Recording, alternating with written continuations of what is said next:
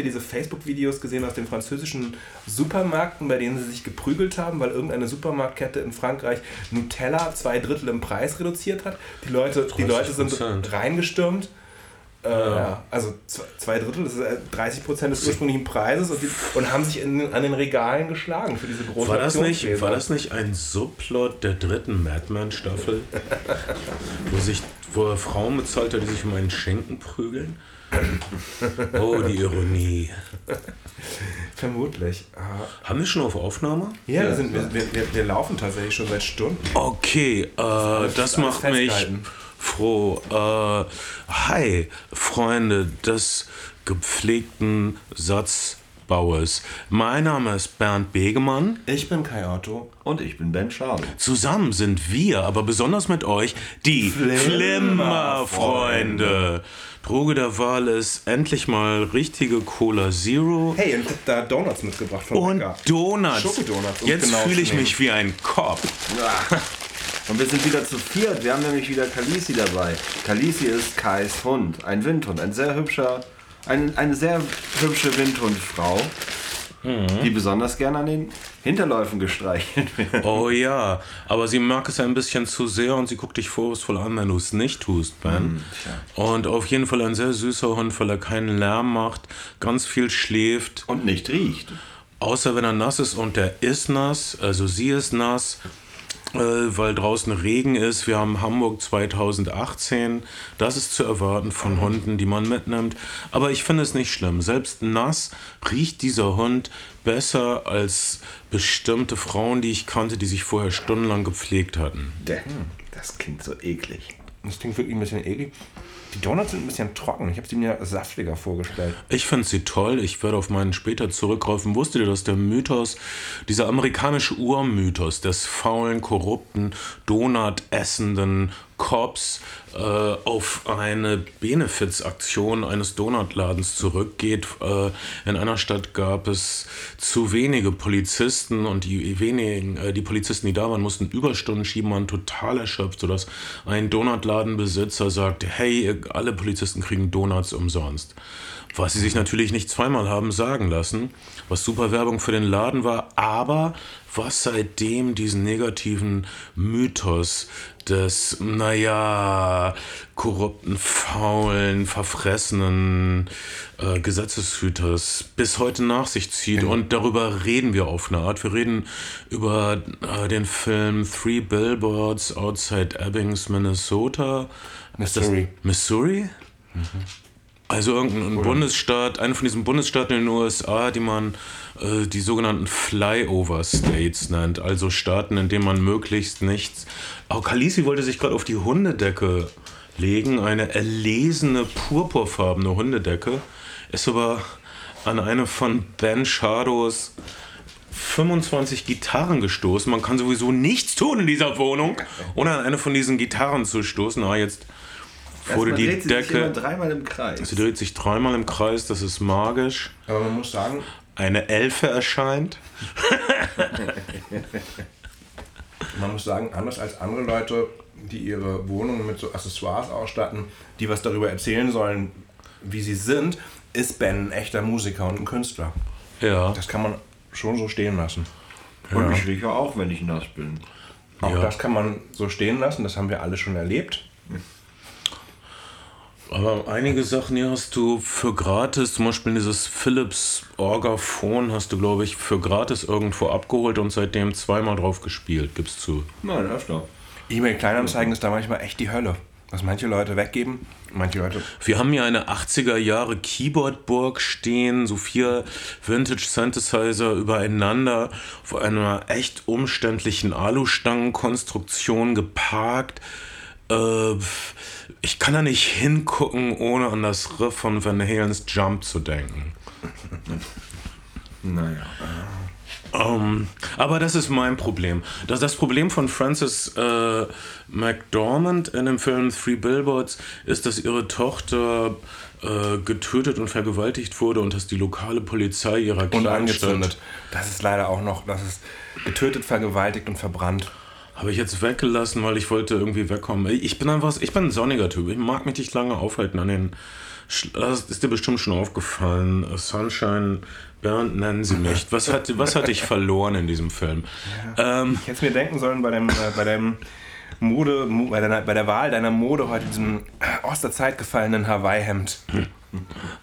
Okay, und meinem Schnauzbart bitte. Der ziemlich deinem Schnauzbart? Dafür in einem roten Sportwagen vorgefahren. Das war kein Ferrari, aber ich war sehr nah dran naja. und ich erwarte gleich von einem schnauzbärtigen kleinen Briten unterdrückt und gequält zu werden.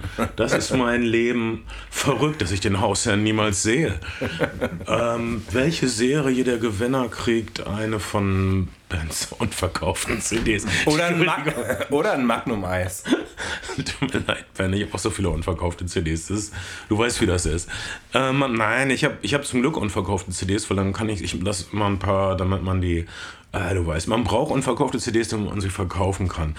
Ähm, Francis McDormand, äh, die jeder kennt aus dem Film Fargo, die einige kennen aus dem Film Almost Famous, äh, spielt in diesem Film Three Billboards eine super, super angepisste Frau. Ich kann mich erinnern, früher sagte man, dieser Film ist eine Studie der Intimität oder eine Studie der Sinnlichkeit und der Studie, was weiß ich. Three Billboards ist eine Studie der Angepisstheit, der extrem Angepisstheit. Hier ist eine Frau, die wirklich sauer auf die ganze Welt ist, die sogar sauer ist auf die Leute, die ihr helfen wollen, die Probleme mit so ziemlich jedem hat. Sie hat den mhm. friedlichsten, ausgleichendsten Sohn überhaupt alle müssen unter ihr leiden, unter ihrer Besessenheit, die sie nicht abschütteln kann und die sie wahrscheinlich auch nicht abschütteln sollte. Äh, sie ist in einer Umgebung, in der alles gegen sie arbeitet, in der die Gleichgültigkeit sie buchstäblich, wenn sie die Gleichgültigkeit ihrer Umgebung nicht in den Wahnsinn treiben äh, würde, äh, nein, würde sie in den Wahnsinn treiben, aber sie hat sich entschlossen, super extrem angepisst zu sein. Das ist ungefähr meine hm, Argumentationskette. So Bitte unterbrecht mich. Das komplette Gegenteil von der Polizistin aus der dritten Fargo-Staffel, könnte man sagen. Oder auch das komplette Gegenteil von der Polizistin im Fargo-Film, den sie, äh, die sie selbst gespielt hat. Ja. Francis, Francis McDormand und Michael McDonough, der äh, Regisseur des Ganzen, dessen dritter Spielfilm es ist, nach äh, In Bruges und dann Brügge sehen und sterben. Brügge sehen und sterben und, und Seven Psychopaths äh, ist eigentlich eher der renommierte Theaterautor. Und Francis McDormand ist in den letzten Jahren auch mehr im Theater aktiv gewesen als, als auf der Leinwand. Und die beiden haben sich häufiger nach Aufführungen in New York getroffen. Und mm, so hat, so hat Michael McDonald erzählt, ähm, er hätte gesagt, naja, er würde eigentlich gerne mal ein Stück für sie schreiben, weil er sie großartig auf der Bühne fände. Und sie hat gesagt, vergiss es, du schreibst einen Film für mich. Und, und äh, und äh, er ist nach, nach, äh, in Brü nach Brügge sehen und sterben, hat er eine lange Zeit damit verbracht, einfach zu reisen. Also, hat also das war so 2008 und er ist mehrere Jahre lang äh, um die Welt gereist und auch sehr viel durch die USA. Und er sagt, die Idee ist ihm gekommen, als er in einem dieser Greyhound-Buses, mit denen man durch die USA reist, im Vorbeifahren zwei Billboards, also zwei, zwei äh, Plakatwände außerhalb einer äh, äh, US-Kleinstadt im Süden, in den Flyover States, äh, gesehen hat, auf denen tatsächlich jemand die örtliche Polizei für einen nicht aufgeklärten Mord angeprangert hat. Wow, ähm, da sieht man mal, man muss einfach, es, es, es reicht nicht, dauernd im Internet zu sein, man muss tatsächlich irgendwo hin, um wirklich inspiriert zu werden. Ähm, das ist oldschool und ich glaube nicht, dass es dafür wirklich einen Ersatz gibt. Ähm, ähm, da ist das nur am Rande. Äh, wusste ich nicht. Das ist wirklich eine inspirierende Entstehungsgeschichte. Naja. Ähm, viele, viele, viele Autoren, viele Drehbuchautoren nehmen ihre Ideen ja auch aus den, aus den Vermischtes-Spalten und aus den sogenannten Lokalmeldungen in Zeitungen. Darauf ja. stehen sehr viele, viele Autoren, weil es oft kleine dramatische, schöne, skurrile Geschichten sind. Truffaut hat, hat sogar einen ähm, Film gemacht, der Vermischte Nachrichten heißt. Äh, und, und der nur so aus Anekdoten besteht, die er in Zeitungen gelesen hat, wie ein Kind fällt aus dem fünften Stock und bleibt unverletzt oder so. Ein, ein ganzer Film, der nur aus diesen Geschichten besteht. Kann ich, kann ich stundenlang sehen und ich liebe es, wenn mir das Leute erzählen. Das, das, Intro, das Intro des zweiten Paul Thomas, dritten Paul Thomas Anderson Films Magnolia beginnt auch so und, um noch mehr Trivia-Quatsch einfließen zu lassen, Jean-Luc Godard hat seine, hat seine äh, Schauspieler in die Außenseiterbande, als es klar war, dass die Lauflänge des Films noch nicht für 90 Minuten und den Vertrieb reichen würde, einfach die Tageszeitung vorlesen lassen. Typisch Jean-Luc, seine Fans fanden das mal wieder genial. Ich finde es naja. Danke, dass wir jetzt ähm, Leute aus Zeitungen vorlesen sehen Dann hol doch dürfen. mal kurz, hol doch mal kurz den, den gratis Wochenanzeiger, der hier rumliegt. Für uns Star Trek-Fans ist das der schlechtere Jean-Luc. Sorry, ähm, man, man sollte nicht einen Jean-Luc gegen den anderen ausspielen. Das ist ähm, inhuman. Äh, genauso wie ähm, das Verbrechen, dem Francis McDormands äh, Filmtochter zum Opfer fiel. Dieses Verbrechen sehen wir nicht, wir sehen die Tochter nicht, wir sehen die Spuren, die es hinterlassen hat. Wir sehen die Stadt, in der es passiert ist. Wir sehen den Aufruhr, den ihre Plakate verursachen. Wir sehen, dass der Sheriff es nicht böse meint. Es gibt wirklich keine Spuren, die man verwerten könnte. Er fragt sie an gewissen Punkt entwaffnenderweise, was man denn tun sollte. Und sie sagt dann sowas wie, von jedem einzelnen Menschen, den es überhaupt gibt, jedem einzelnen Mann in den USA die DNA-Spuren nehmen. Und ähm, naja, das kann man schlecht machen. Es gibt sowas wie Bürgerrechte, äh, weist die zu Recht darauf hin. Oh, und die Tragik. Dieser, dieser Film ist, Film. ja. Ach, ist der Film ironisch? Ich, ich denke, der Film ist vor allen Dingen. Es Nein, ist sehr, ist sehr, sehr viel Humor Das in dem Film, aber der, der Humor ist immer bitter. Bestenfalls sarkastisch. Ja. Es gibt, gibt- kaum was Leichtes in dem Film. Es gibt, es gibt Dialoge, die, die sozusagen äh, witzig sein sollen und trotzdem Sozialkommentar. Es gibt so etwas, wo Francis McDormand zum rassistischen Cop in der Polizeiwache geht und ihn einen Nigger-Torturer nennt. Und er darauf hinweist, äh, es würde heutzutage Person of Color Torturing heißen. Was, was sowas sagt Super wie, lustig ist naja, ähm, wir, wir können irgendwie jede kulturelle Praxis weißwaschen und wir können einfach, indem wir einen sprachlichen Euphemismus äh, äh, verwenden, Wir können- Frontbegradigung oder Genau, sowas für wir können für tun, Rückzug. was wir halt tun, aber wenn uns ist schon klar, dass wir es anders nennen müssen. Das ist auch nicht, das ist auch so bitter und natürlich ist der Film ein Kommentar zum Zustand Amerikas und er ist ein, von, von den drei Filmen, die Michael McDonough gemacht hat, ist das der hoffnungsloseste. Der, der, neben diesem Film, der sowas sagt wie, ah, wir sind für euch am Arsch, äh, sind Brügge sehen und sterben und sieben Psychos fast sowas wie leichte Fingerübungen oder heitere Kabinettstückchen, wo zwar auch eine Menge Leute sterben, sinnloserweise, ähm, aber alles ist heiter auf eine Art. Aber die Menschen in Three Billboards sind so verstrickt. Es gibt keinen einzigen leichten Charakter. Jeder Charakter ist tragisch. Sie hat sogar so, so sowas wie ein Date mit Tyrion Lannister, dem der da der kleinwüchsigen der Zwerg genannt wird. ja, natürlich der Zwerg genannt wird, was er natürlich auch in Game Der of Thrones genannt wird. Ja. Auch so tragisch. Dieses Date ist so. Bei, bei jedem anderen Regisseur wäre das sowas wie ein Comic Relief oder man wird irgendwas Menschliches, Verbindendes sehen, aber dieses Date läuft so unglaublich schlecht und äh, alles, was er, was, da, was danach klar wird, ist, dass sie noch viel schlimmer ist als dieser geächtete Kleinwüchsige. Also, ähm, ja, Charaktere. Ich, ich tue mir mit den, mit den sogenannten Charakteren, oder zweifelsohne sind es ja Charaktere in diesem, in diesem Film, schwer. Äh, das Setting ist so eine Art Bad Day at Black Rock Setting, so ein das ist der 50er Klassiker. Jahre Noir-Film, John Sturges, glaube ich.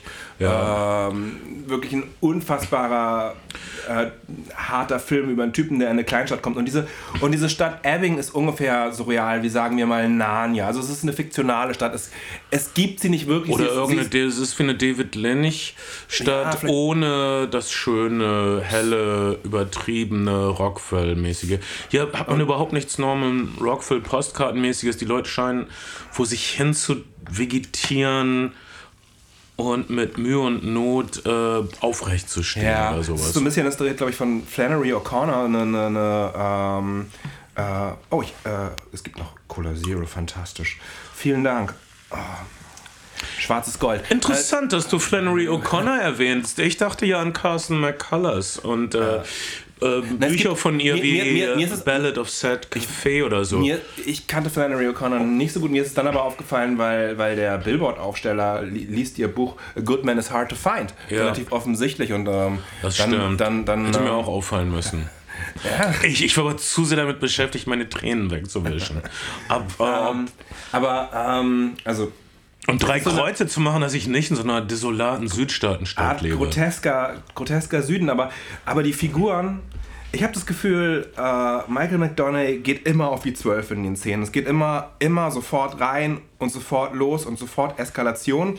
Und die Figuren müssen halt für das herhalten, was sie gerade sind. Und dabei sind die Wendungen, die die Figuren durchmachen, also insbesondere der rassistische Cop, um den sich ja gerade eine Diskussion dreht, ob das okay wäre, dass, dass, und, äh, dass, er, dass, er, dass er diese diese Wendung zum Guten Richtung Ende des Films äh, vollziehen würde, ob das in Ordnung wäre und ob nicht sozusagen Gewalt gegen Schwarze dabei äh, viel zu klein gemacht werden würde oder wir, viel zu. Wir, wir sehen wir äh, Gewalt gegen Weiße ja. ausübt. Wir sehen nie, dass er Gewalt gegen Schwarze es, ausübt. Wir hören davon mythenhalber. Wir hören davon mythenhalber, aber es ist offensichtlich, dass er, dass er rassistisch ist. Dass und dass er eine verrückte seiner, Mutter, die ihn ständig ja. aufstachelt, das Schlimmstmögliche zu tun. Aber, aber äh, auch da, die Figuren, ich habe oft das Gefühl gehabt, die Figuren sind viel mehr Funktion oder, oder irgendwie äh, Ausstattungsgegenstand oder Prop ähm, als, als, als echte Figuren. Es gibt zum Beispiel eine Schwarze, äh, die, die in ihrem Shop hilft und äh, wenn ein Vorwand dafür gebraucht wird, dass sie auf die Polizeiwache kommt, wird die verhaftet. Die hat sonst keine andere Funktion in dem Film. Es wird ja. nicht erzählt, äh, was ihre Backstory ist. Sie kifft ganz gern, okay? Ähm, das, das, und, und sie taucht ich dann wieder kiffe auf. nicht, aber in dieser Stadt würde ich mindestens kiffen. Und, und äh, sie taucht dann an späterer Stelle wieder auf, wenn es darum geht, dass, jemand, dass Hilfe gebraucht wird beim, beim wieder, Wiederauftragen der, der Plakatwände, nachdem diese angezündet worden sind. Also die Figuren, die Figuren machen so Wendungen durch und, und Kehrtwenden, die jetzt dramaturgisch nicht unbedingt plausibel sind und bekommen damit nicht unbedingt Tiefe, sondern bekommen eigentlich immer eher eine Funktion vorgeordnet. Ich habe eher das Gefühl, ich, ich äh, kann so eine Art, ich konnte so eine Art Erzählmaschine, Erzähl, Erzählmechanik ähm, zuschauen, als dass mir hier tatsächlich ein Sozialdrama präsentiert wird oder irgendwie eine in der Realität verortete Geschichte. So Stilmittel zum Beispiel wie die Rückblende ähm, wird an einer Stelle eingesetzt, eingesetzt und dann nie wieder hervorgeholt. Der Film, der Film nimmt sich wirklich extrem konsequent und hart das, was er braucht und biegt es sich mit aller Gewalt hin. Und das ist schon irgendwie beeindruckend, weil das mit einem Tempo und einem Wurf tut, dem man gerne folgt. Und der ist dabei hart, er ist dabei bitter, er ist witzig aber, aber als, als, als soziale Anklage oder, oder in der Realität äh, verortete Geschichte fällt es mir schwer. Ja, Deshalb sollte man das Ganze auch, wie gesagt, als eine Art Studie der Bitterkeit sehen. Äh, eine bittere äh, Situation wird praktisch dadurch bitterer, dass Leute versuchen, sie zu klären. Und es passieren auch so viele bittere Dinge. Tut mir leid, dass ich dieses Wort jetzt überstrapaziere. Tust du nicht. Mitten im Film, ich glaube, so ziemlich in der Mitte des Films gibt es einen Selbstmord, ja. der so irgendwie, der in seiner Konsequenz und Beiläufigkeit und freundlichen Durchdachtheit so ziemlich der schrecklichste Selbstmord ist, den ich seit langem äh, habe dargestellt sehen. Das, das, meine ich mit der Film. Der Film geht immer auf die Zwölf. Er, er geht wirklich in allen Szenen extrem brutal zur Sache und, und versucht uns emotional so hart wie es irgendwie geht anzugehen, auch durch, durch das Kontrastieren. Diesem Selbstmord geht ungefähr das schönste, zärtlichste mhm. das Date, das Familiendate ist auch, genau, das ist, auch die, das ist auch die erste schöne Szene überhaupt in dem Film. Und du weißt sofort, oh Gott, jemand muss sterben. Peripetie, der Wechsel von Glück zu Unglück, konsequent in diesem Film durchgezogen. Oh, das ist eine schöne Szene. Wer stirbt? Wer stirbt? Die Kinder? Der, der Hund? Mein Gott! Uh, sorry, Kalisi. Ähm, äh, das, das ist ein Film, wo sogar Hunde sterben würden. Äh, das ist, glaube ich, passiert in seinem letzten Film Seven Psychos. Pferde sterben, genau. Und äh, in seinem Film Seven Psychos geht es ja um äh, Hundeentführer und ihre verrückten Pläne, die nicht aufgehen. Und da sterben, glaube ich, auch Hunde ähm, auf eine ziemlich zynische Weise. Habe ich hier auch eigentlich mit gerechnet. Ähm, das ist so in der Form nicht passiert, aber äh, weitaus schlimmere Dinge. In dem Film In China essen sie Hunde, wiederum sterben keine Hunde. Falls jemand den Was Film deswegen bisher noch nicht geguckt einfach hat. unglaublich enttäuschend war. Aber Und es werden noch keine Hunde gegessen. Okay, kleine Aufklärung. In dem Film Sexsklaven des Satans kommt Satan auch nicht vor. Deutsche Titelgebungen sind wirklich manchmal sehr, sehr kreativ. Äh, die, die, das Italo-Western Remake äh, oder, oder die Italo-Western-Adaption von Carmen hieß, glaube ich, Django irgendwas. In Deutschland hießen alle Italo-Western Django. Das finde ich klug. Einer meiner Lieblings... Okay, jeder sagt seinen Italo-Western-Lieblingstitel. Meiner ist Er zahlt mit Blei. Wie, wie soll das, das technisch ist, gehen? Das, das ist jetzt... da, da muss er doch tierisch viel schleppen. Das ist kein so ausgefallener Titel. Das ja, dann sag einen besseren. Nein. Das war der erstbeste, der mir einfällt, bei diesem blöden Wettbewerb, der mir auch gerade erst eingefallen ist. Oh Mann. Der Tod tritt dienstags. Der Tod Wieso nicht mittwochs? Wieso nicht montags? Was ist so toll an Dienstag? Okay. Zwei glorreiche Halunken, obwohl der Film auch offensichtlich The Good, The Bad and The Ugly heißt, obwohl es also offensichtlich um drei Typen geht. Das ist eine extrem schlechte Übersetzung. Aber das ist kein lustiger Titel in sich. Nein, du verstehst sagen, mein Spiel nicht. Ich verstehe dich nicht, aber das, ist, aber das Problem haben wir seit Jahren. Ich sitze hier! Entschuldigung. Das, das hat Kai jetzt verstanden, weil ich äh, ihm Semaphorsignale gegeben habe. Mit meinen Armen. Ja. Armen. Kai, Bernd, hier. Nebel. Okay. Okay. Okay. Um, ähm, aber Three Billboards Outside Ebbings ist auch nicht gerade so ein Titel, wo du denkst, das ist ja. so ein Titel, wo man nicht ins Kino gehen der, Naja, der Film, der Film, der Film, äh, das, der geht halt komplett in Medias Res. Die ersten, die ersten Einstellungen, die wir in diesem Film sehen, sind so äh, landschaftsfotografische Shots des amerikanischen Westerns. Du siehst diese drei verwaisten verwaisten äh, Billboards. Was ist das deutsche Wort für Billboards? Äh, ja, Plakatwände. Plakatwand, aber irgendwie ja. ist eine Plakatwand auf Deutsch nicht dasselbe wie ein Billboard. Nee. Ein Billboard ist, ist das nicht irgendwas, was so direkt, äh, was, was so frei in der Landschaft steht einfach. Ja. Und eine Plakatwand ist irgendwas, was auch an der Hauswand sein kann. Also ich weiß, in Deutschland gibt es gar nicht richtig Billboards, weil das glaube ich verboten ist. Ja, aber, aber es nimmt, ich glaube sozusagen vor manchen, vor manchen Ortseinfahrten oder an, an, den Autobahnen, auf den, auf den Weiden gibt es mittlerweile so ramschige Billboards, die dann halt auf oft so Lagerverkäufe oder regionale Spezialitäten hinweisen. Ich finde es okay, dass jetzt ähm, Entschuldigung, oh. Billboards oder Plakatfonds nennen wir Egal. also das sind die ersten Einstellungen in diesem Film. Es ist ein bisschen Cola Zero aufs, aufs Sofa gekleckert, weil eh Bernd in seiner, äh, in seiner, wie sagt man, Rage gestikulierenderweise mir das Glas aus der Hand geschlagen hat. Ja, aber ich habe es gleich, gleich halb gut und gemacht. Und ich habe es indem ich den Cola Fleck äh, gerubbelt habe. Wir sind beides Helden. Ähm, Guck, hört ihr das? Hört ihr das? Wir haben ja ein fantastisches Neumann-Mikrofon. Das müsste eigentlich mein Cola-Wegwisch-Rubbelgeräusch auffangen. Ich hoffe, ihr hört das. Warte mal, hier hast du auch einen kleinen Fleck gemacht. Ja, ich dachte, es ist dumm von mir, das wieder abzustellen, weil es natürlich unten voll ist. Darf ich das, das unten abwischen? Wisch es, bitte einmal unten ab. Dankeschön. Okay, vielen Dank. Abgewischt. Jetzt ist gut. Cool. Ich stelle das. Ben hat ja nicht umsonst dieses äh, Tablett dahingestellt. Das ist ein sehr schönes Korbtablett ähm, mit, äh, mit, also das ist mit so Kanten, dass das nicht alles runterrutscht. Naja, jedenfalls ähm, geht es sozusagen, wir sehen, diese drei, wir sehen diese drei Billboards und als nächstes sehen wir Frances McDormand, die in einem Büro der Firma steht, die diese Billboards vermietet und sie will diese Billboards mieten bezahlt das, dafür, äh, das, bezahlt das Geld dafür und als nächstes sehen wir drei ziemlich, ziemlich harte Slogans gegen die lokale Polizei. Äh, äh, Sheriff Wilbur, Wilbury heißt er, glaube ich. Sheriff, Sheriff Wilbury. Warum, ermorden, äh, warum ermitteln Sie nicht weiter im, im, im, äh, im Mord an meiner Tochter, die äh, vergewaltigt, ermordet und verbrannt worden ist? Und dergleichen mehr. Und wo, wo, wo die Harrelson spielt, ja, und wo die Harrelson spielt ziemlich überzeugend und wahrscheinlich in Wirklichkeit war mal wieder super vollgekifft.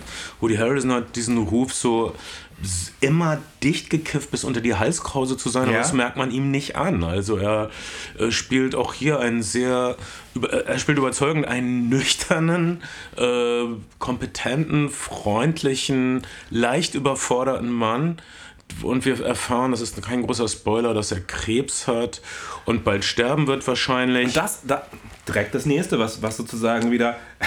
Okay, wieder, der, der kommt, wieder was wieder Furchtbares für ihn. Wieder furchtbar und wieder, wieder das Maximum. Nicht, ne? Also so, der Kopf meint es gut, aber hat natürlich einen Gehirntumor, an dem er sterben wird.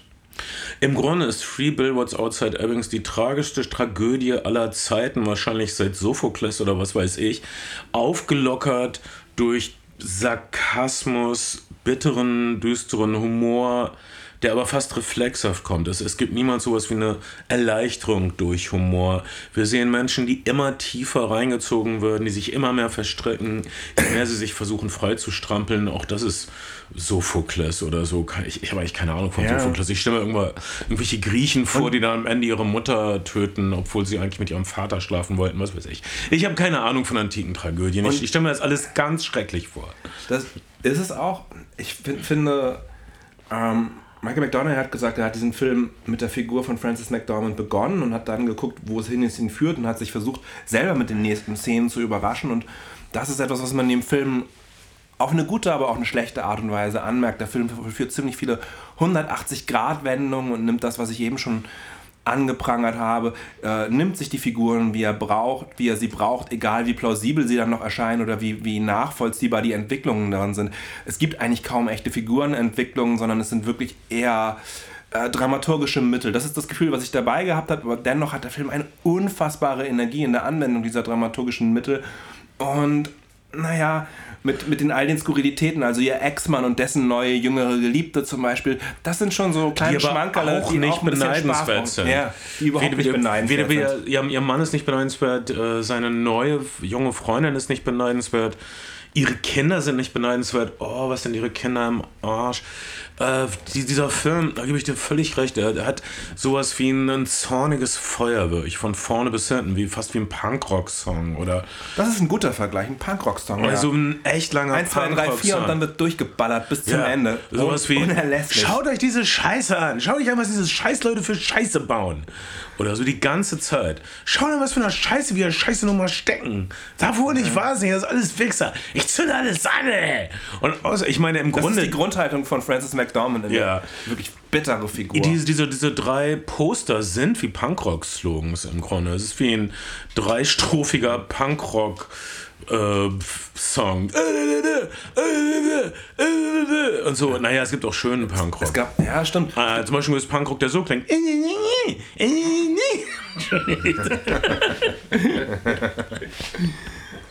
Ja, also wenn man euch so zuhört, könnte man fast denken, die große Kunst des Filmes liegt darin, das äh, Leid so weit zu teasern, wie es irgendwie geht, bis zum Anschlag. Wo, wo, wo man mhm. längst sonst bei anderen Filmen vielleicht in Gleichgültigkeit äh, oh, ich entschuldige mich, der Hund hat gefurzt. Ich rieche es schon, ihr riecht es gleich. süß. Und ich finde es süß, wie schuldig sie guckt.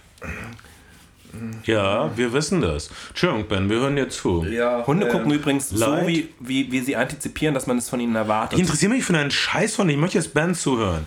Ja, jetzt geht er und das ist super niedlich. Ben, du sagtest. Äh, ja, ich hatte, ich war ja schon fertig eigentlich. Also, du meinst mit Light-Teasern, das fand genau, überhaupt noch nicht fertig. Doch, dass, dass, dass, ähm, dass die Kunst daran besteht, dass man bis zum Anschlag ein Light nach dem anderen teasert und äh, den äh, Zuschauer trotzdem bei der Stange hält. Normalerweise würden die meisten Leute, glaube ich, einfach nach, nach einer halben Stunde Leid und Ärger gleichgültig werden und dann äh, prassen oh, das Film, ein. der, Film, der Film ist eine unfassbar unterhaltsame Achterbahnfahrt. Er ist nur manchmal einfach in seinen Figuren ärgerlich. Also das war eine Achterbahnfahrt, die, eine Achterbahnfahrt, die immer nach unten geht. Und das Einzige ist, dass man ab und zu mal ein bisschen, Entschuldigung, Popcorn von Mann äh, vor sich in der, in der Achterbahn sitzt, ins Gesicht kriegt oder so. Das ist vielleicht ganz lustig. Es gibt eine kleine poetische Szene, da steht sie außerhalb dieser, dieser, dieser Billboards oder steht an diesen Billboards und sieht quasi ein Reh, ja. äh, mit dem sie eine Konversation beginnt. Das Aber ist, das lässt das sie sich gleich wieder nicht zu. Sie sagt, jetzt glaube ich nicht an Reinkarnation, du doofes Scheißvieh oder sowas, ja. sagt sie. Und das ist so Francis McDormand in Three Billboards. Und sie ähm, lockert dieses traurige Geschehen immer wieder auf, indem sie zum Beispiel in einer äh, Schülerin, einem Teenager, einem weiblichen Teenager in den Schritt tritt. ja. Bloß weil die doof geguckt hat. und Während sie ihren armen Sohn äh, und, und weil sie eine ne, ne Milchtüte auf die, auf, die, auf die Scheibe geballert kriegt, als sie ihren Sohn zur Schule bringt. Denn der muss leider auch ausbaden, was seine Mutter, was seine Mutter anfacht. Und ihr ist einfach scheißegal, was anderen Leuten passiert sie ist so zornig, dass sie auf niemanden und nichts Rücksicht nehmen mag.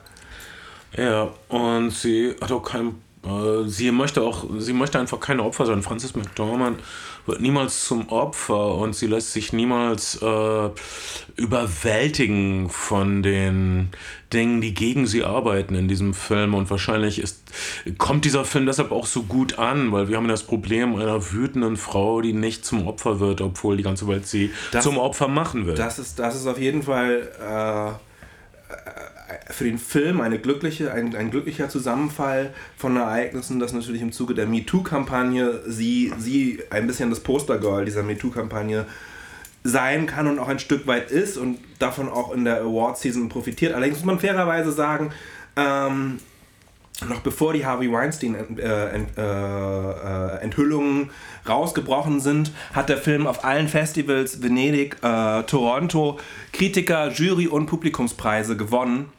Weil Kritiker stehen auf diesen deprimierenden Scheiß. Frag mich nicht warum. Ja, ist es so deprimierend am Ende des Tages?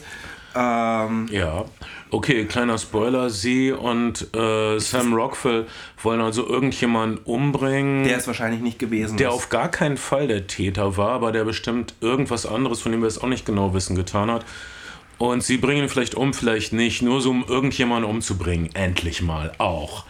Ja. Das ist das ist für mich ist das ein düsteres Ende überhaupt. Äh, die, die, die einzige nette kleine Sache ist, dass der rassistische Kopf ein bisschen netter wird und, und dass sie irgendwie einen Weg findet, mit ihm zu kommunizieren, sich mit ihm zu einigen. Das ist ein bisschen nett, aber das ist auch nicht, das ist eher gruselig, fände ich, dass die beiden sich auf einmal verstehen. Ja.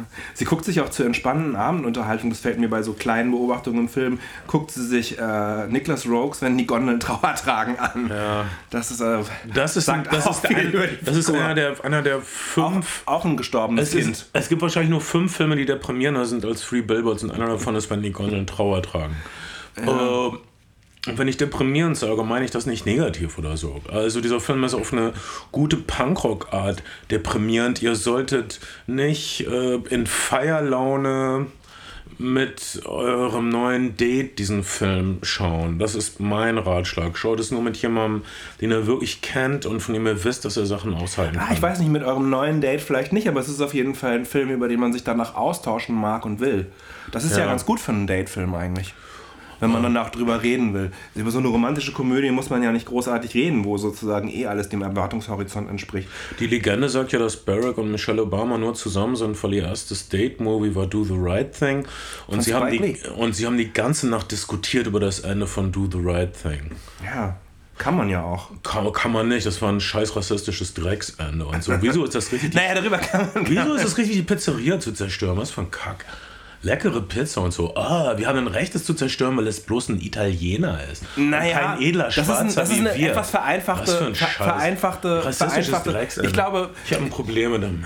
Du hast ein Problem damit, aber das Ende ist ja gar nicht so eindeutig. Es ist schon ein bisschen ambivalenter als als du es jetzt darstellst. Rassistisches Drecksende.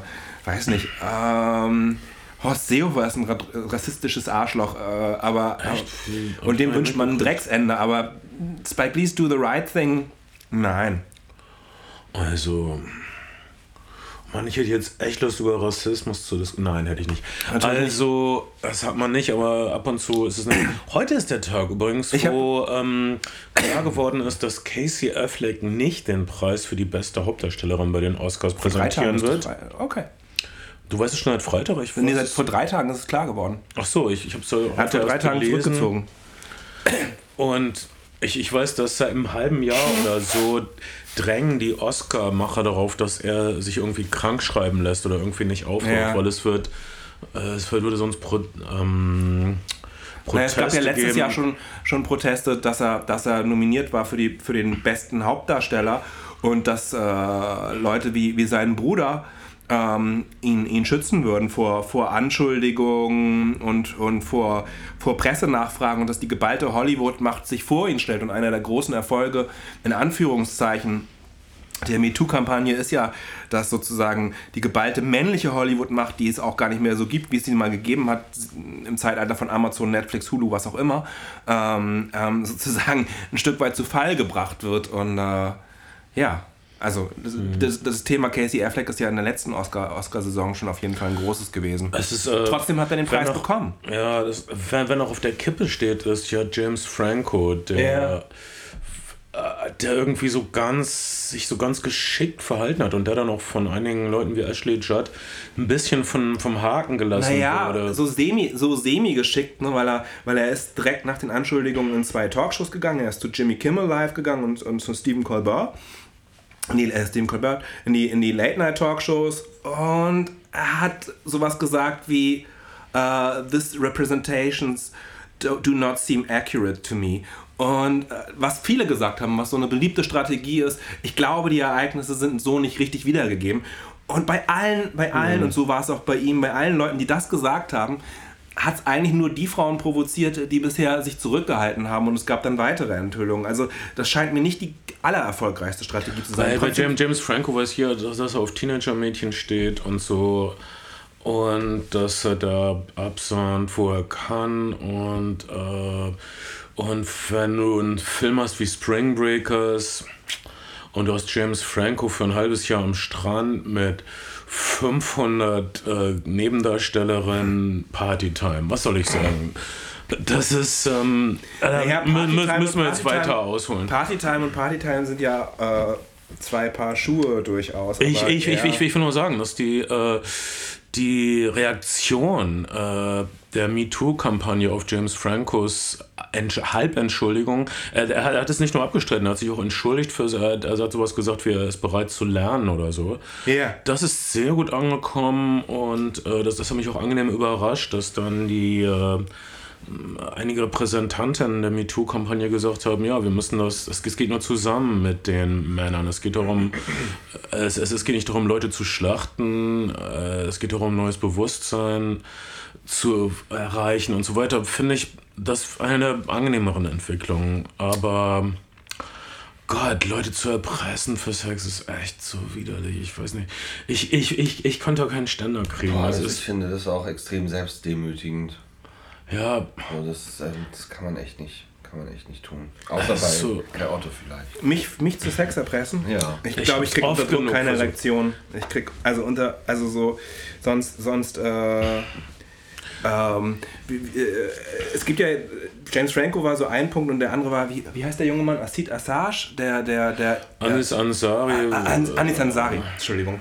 Ähm, der, der äh, einen Date mit einer jungen Fotografin hatte und da wurde dann die Unterscheidung, da ging es dann um die Unterscheidung von, das war eigentlich nur ein Date oder nur ein Date, also es war sozusagen, es ging nicht um Macht, sondern es ging einfach darum, dass bei heterosexuellem Geschlechtsverkehr nach Dates oft die, die Einverständnisgeschichten vorsichtig ausgedrückt ambivalent sind, in seinem Fall einfach nicht gegeben waren. Also eine etwas andere Sachlage. Äh, James Franco war so, war, so, war so einer an diesem, an diesem Wendepunkt von geht Me Too zu weit oder geht es nicht zu weit. Ich fand viel erschreckend zum Beispiel, dass jemand wie Brian Singer, von dem halt wirklich, also Freunde von mir haben, haben bei seinem, seinem äh, Tom Cruise-Film in Berlin Beleuchter gemacht, weil halt alles an mhm. deutschen Beleuchtern und es gab, gab regelmäßige äh, also in Berlin sagt man heute noch, wenn jemand einen Monitor kaputt tritt, dieser Monitor wäre gesingert worden, weil er regelmäßige Wutausbrüche am Set hatte und Sachen zerstört hat, aber einfach auch zu Drehtagen nicht erschienen ist, weil er eine Apartmentwohnung in Wedding hatte. Oh, der Hund hat nochmal gefurzt. Und sich dort mit lauter jungen Männern, teilweise wohl minderjährigen jungen Männern, eingeschlossen hat. Und es gibt ja diesen, diesen uh, Peak of the Iceberg Film über, über uh, Pädophile in Hollywood und, und Missbrauch von jungen Darstellern und ein Netzwerk aus Agenten und, und, und Darstellern und Regisseuren, die mit drin hängen, in dem er auch zumindest vorkommt. Es gibt wirklich ziemlich harte Anschuldigungen gegen ihn, was Also Brian Singer, die, die, die, die, die, die, ja, die Brian Singer Sache ist aber jetzt irgendwie geklärt. Es ist irgendwie offensichtlich, dass Brian Singer ähm, schuldig ist und Teil eines ziemlich großen Pedo-Netzwerkes in Hollywood ist. Und das ist die schlimmere Geschichte, die hinter MeToo lauert. Sexuelle Nötigung von Erwachsenen ist schlimm genug, aber äh, oh, Kindern, die nichts ahnen. Äh, okay. Das ist auf jeden äh, Fall. Dinge anzutun, ist das Schrecklichste. Und, und Brian Singer war der ähm, aktivste und, und sichtbarste. Das ist die Bandbreite auf jeden Fall, von der, mit der, um die es gerade geht. Irgendwie Assis äh, Ansari auf der einen Seite und Brian Singer, Brian Singer auf dem anderen Ende des Spektrums. Ähm. Bei, bei, bei dieser Ansis Ansari, wir haben diese Schilderung dieser Frau. Äh, Und wir haben seine Schilderung und äh, die Frau, die das schrieb, meinte, ich habe das sehr genau gelesen, was sie geschrieben ja. hat. Sie meinte, das wäre die schrägste Nacht ihres Lebens. Äh, ich, ich, ich, ich, kann nur sagen, gut für dich. Ich hatte, ich habe schlimmere Dinge erlebt. Äh, also. Naja, nur weil du schlimmere Dinge erlebt hast. Äh, nein, ich, ich, ich, will, ich, ich, ich, ich will das überhaupt nicht ähm, ich glaub, sie hat gut, gut gutheißen. Also er, er hat sie definitiv be, be, bedrängt und genötigt. Äh, und aber, aber sie ist da heile rausgekommen. Sehr, sehr eindeutig mit einer sehr eindeutigen Absicht in das Date gegangen.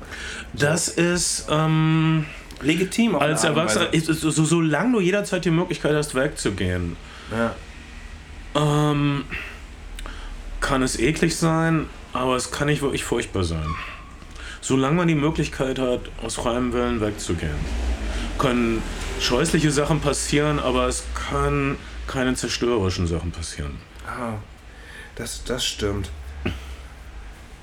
Äh, vielleicht, das sind jetzt Adjektive okay. und Worte. Auf jeden Fall finde ich es interessant, dass diese ähm, dass die Diskussion äh, in der Welt ist. Ich habe das Gefühl, es kommt ein bisschen Bewegung in die Sache. Und wenn man darüber redet, sollte man darauf achten, dass es eine gute, konstruktive Richtung geht und dass es wirklich dazu führt, wie es Ashley Judd ausgedrückt hat in ihrem Statement zu der James Franco-Entschuldigung, äh, dass man, naja, zusammen daran arbeitet, dass ein neues Bewusstsein entsteht. Äh, ich rede jetzt wie irgendein so Klappentext von einem 80er Jahre Anti-Kernkraftbuch, tut mir leid.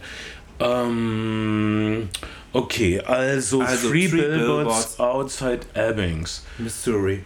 Ähm, ist eine Empfehlung. Guter Film und ein Downer, aber es ist so ein energetischer Downer, dass man gar nicht merkt, wie down man ist, bis der Film vorbei ist. Ja, wirklich. Äh, es ist wirklich ein, ähm, eine, eine Frau, die die andere, die Rache möchte oder zumindest äh, Gerechtigkeit zunächst und später, später dann Rache. Ähm, ich habe übrigens gestern das zum Schluss den, den, äh, den Remake-Trailer Trailer für Einen Mann sieht rot gesehen, den Michael Winner-Film, der, der. Es gibt schon einen Trailer für die neue Ein Mann sieht rot und, und, uns, äh, und es, äh, es ist für, ich glaube, es ist der erste, der erste Pro-Trump-Film, den Eli Roth gemacht hat. Nein, Eli Roth? Naja, hat es tatsächlich Filme, Filme, Filme es ja gewagt. Also Michael, der andere ist glaube ich ein, ein, ein Nixon-Film und ist ja mit, mit Callahan hat er dieses äh, äh, vigilante Genre in die, in, die, in die Welt gebracht äh, auf eine Art und Weise. Und äh, der Film ist wirklich im Trailer schon unfassbar reaktionär. Bruce Willis ist irgendwie wirklich zurück in den 80ern, schießt Latino-Gangs über den Haufen und, äh, es ist ein Zeitreisefilm in die 80er? Nein, aber der Spirit, der Spirit ist, äh, ist Reagan und, und, und, Nixon und, und Michael, Michael Winner, der übrigens auch ja jetzt äh, spät mit der MeToo-Kampagne noch posthum belangt worden ist. Und der Michael ja Winner? Ja, das wundert mich nicht. Der absolute, absolute Sadist unter den Regisseuren hat ja Szenen oh. bei den Schauspielern fast ums Leben gekommen sind, gerne mehrfach drehen lassen und hat seine Schauspieler gerne gedreht, Frauen gedemütigt am Set. Es gibt so ein Interview zum, zum äh, dritten dritten Ein Mann sieht Rot-Film äh, auf so einer US-Fernsehsendung, wo eine Feministin ihm sagt, irgendwie, das wäre frauenfeindliche, sexistische Kacke und dann sagt er, ja, was, was wäre sie denn für ein dummes Mädchen, sie soll mal nach Hause gehen und irgendwie Männer wären nun mal die Ordnung in der Welt und sie soll mal die Fresse halten. So ungefähr uh. in den Worten. Uh, Vielleicht gibt es den Klingt bei YouTube. wie ein Berliner Rapper. ja. ähm, Whatever. Um, ähm, okay, jetzt sind wir ziemlich weit abgedriftet. Nein, das ist. Äh, was war nochmal der verrückte Ein Mann sieht rot Teil? War das der dritte Teil? Der dritte, der dritte ist der, wo, der von. Wo, wo von, irgend sowas wie 120 Punkrocker äh, schießt. Ja, der dritte spielt in so einer schwarzen Nachbarschaft. Seine, seine neue Freundin wird äh, überraschend umgebracht. Ähm, der, Film wird, der Film ist von, von Colt gesponsert worden. Es gibt äh? Werbespots mit, mit äh, Charles Branson in, denen, in denen sozusagen auf die, auf die Qualität der Waffe mit Ausschnitten aus dem Film hingewiesen wird. Er schießt, er schießt äh, ziemlich wahllos Leute, ja. schwarze Straßengangs. Äh, ja, aber der, auch ein sehr effektiv erzählter und extrem kompakt gebauter Film, aber aber, aber sein bester Freund ist aber auch ein Schwarzer. Deshalb hat er das Recht, ähm, andere Schwarze zu erschießen. Hart, hart an der Grenze zur Parodie. Aber, aber ein sehenswerter Exploitation-Film auf jeden Fall. Ja, ähm, wir können nur froh sein, äh, dass vieles von den Dingen, äh, viele von den Dingen, die in Filmen erzählt werden, so nicht existieren auf dieser Welt. Und das ist für mich ein tröstlicher Gedanke zum Abschluss dieser Ausgabe der Flimmerfreunde. Mein Name ist Bernd Begemann. Ich bin Ben Schado. Und ich bin Kai Otto. Es war toll mit euch. Äh, wir sehen uns bald und, und äh, hören uns hoffentlich noch eher. Das war meine neue Tagline. Was wolltest du inzwischen? ich, ich wollte nichts zu deiner neuen Tagline. Ich, ich wollte nur sagen, die Leute, die Leute sollen es teilen. Facebook hat die, die Algorithmen schon wieder geändert. So ja. Seiten, die kein Geld in ihre Seite, also Leute, die kein Geld in ihre Seite stellen, kriegen den Scheiß nicht mehr geteilt. Ja. Ähm, teilen heißt teilen und, und, und je mehr Leute uns hören, desto besser. Liked uns, kommentiert uns, äh, Spotify uns. Sind wir eigentlich auf Spotify? Nee, wir, sind, wir sind nirgendwo außer. Außer unserer Webseite und. Äh, bei iTunes. iTunes. Und man kann es über RSS sich runterladen. Sehr schön. Ähm, aber sonst, nee. Also schaut bei iTunes, äh, schaut auf unsere Webseite flimmerfreunde.de. Äh, vielleicht habt das. Äh, vielleicht sind wir bald auf Spotify, drückt uns die Daumen. Wir sind eure sympathischen Nachbarschaftsloser von den Flimmerfreunden. Bye.